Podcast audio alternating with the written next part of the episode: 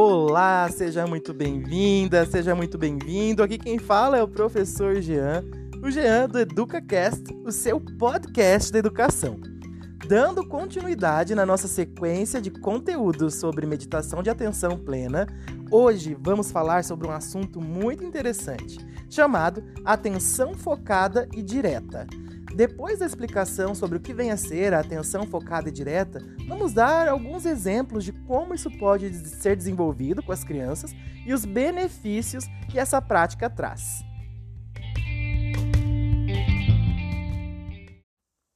O primeiro tipo de atenção desenvolvido na prática clássica é a atenção não reativa dirigida a um objeto escolhido, conhecido como atenção focada e direta. Ao descrever a atenção focada para crianças, eu a comparo ao arco e flecha, um esporte em que o objetivo é acertar um ponto colocado no meio de um alvo. A seta representa a atenção e o ponto representa o objeto escolhido pela criança, talvez sua respiração, um livro ou um jogo. As crianças apontam sua atenção e dão seu melhor tiro. Assim como ao atirarem um alvo com um arco e flecha, às vezes elas vão errar completamente e às vezes acertarão na mosca. A atenção focada está relacionada à função seletiva da atenção, uma vez que as crianças estreitam seu campo de consciência a um objetivo específico.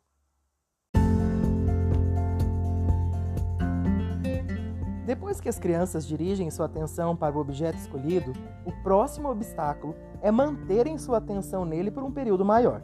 Isso significa que devem desenvolver a capacidade de monitorar onde sua atenção está focada, isso é, detectar se estão distraídas. Quando estiverem distraídas, devem desvencilhar a atenção da fonte de distração, a fim de redirecioná-la e trazê-la de volta ao objeto escolhido. Na atenção plena à respiração, focar é relativamente fácil, mas sustentar ou manter a atenção na respiração pode ser bem difícil. Sustentar e refinar a atenção em todo o circuito da respiração da ponta do nariz, passando pelo corpo e de volta ao nariz outra vez, é um compromisso ambicioso, independentemente da idade. Porém, é particularmente ambicioso para crianças pequenas e completamente fora do alcance de algumas, ao menos que você comece com meia respiração, inspirar ou expirar, em vez de uma respiração completa. A instrução básica vai direto ao ponto. Vamos ver agora dois exemplos de como fazer isso na prática.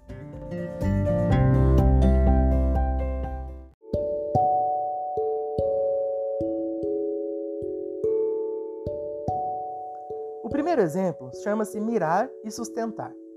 Começando com uma inspiração, leve sua atenção para a sensação do movimento do ar enquanto expira e mantenha por meia respiração até a pausa entre a inspiração e a expiração. Em seguida, reverta o processo. Leve sua consciência para a sensação de movimento do ar enquanto expira e mantém em toda sua expiração. Não se esqueça de deixar seu corpo relaxar e de observar a pausa entre a inalação e a exalação. E depois, novamente, a pausa entre a expiração e a inspiração. Não se preocupe caso se distraia, você sempre pode começar tudo de novo.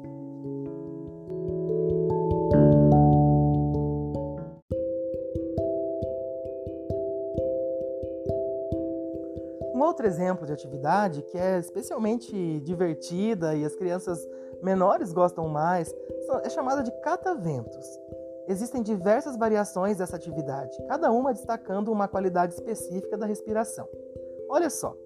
Primeiro, respire fundo pelo seu nariz e sopre o catavento com a boca, convidando as crianças a prestarem atenção em como seus corpos se sentem ao fazerem respirações longas. Na segunda variação, as crianças fazem respirações curtas pelo nariz e sopram também de forma curta pela boca para girar o catavento novamente, prestando atenção em como seus corpos se sentem. É divertido para as crianças assistirem aos cataventos girando, enquanto percebem o que as respirações longas e curtas podem provocar nelas.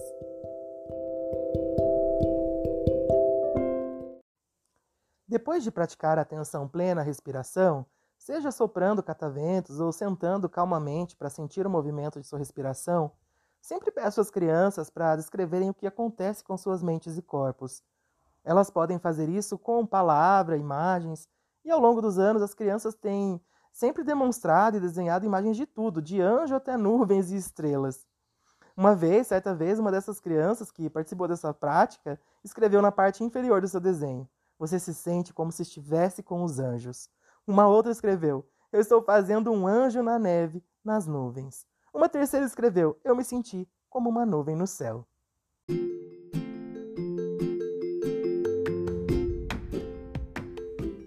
Esses exercícios é, apresentados são muito, muito úteis e na atenção plena consegue trazer de forma bem interessante esse foco, essa concentração e essa percepção do momento presente, que no fundo é o grande objetivo da meditação mindfulness ou atenção plena. Que tal testar com as suas crianças, seus filhos ou seus alunos? Depois me conte o que você achou. Espero que você esteja gostando dessa temporada, estamos quase chegando ao final dela e desejo a você uma excelente semana. Um grande abraço do Prof. Jean e nos vemos. Até mais!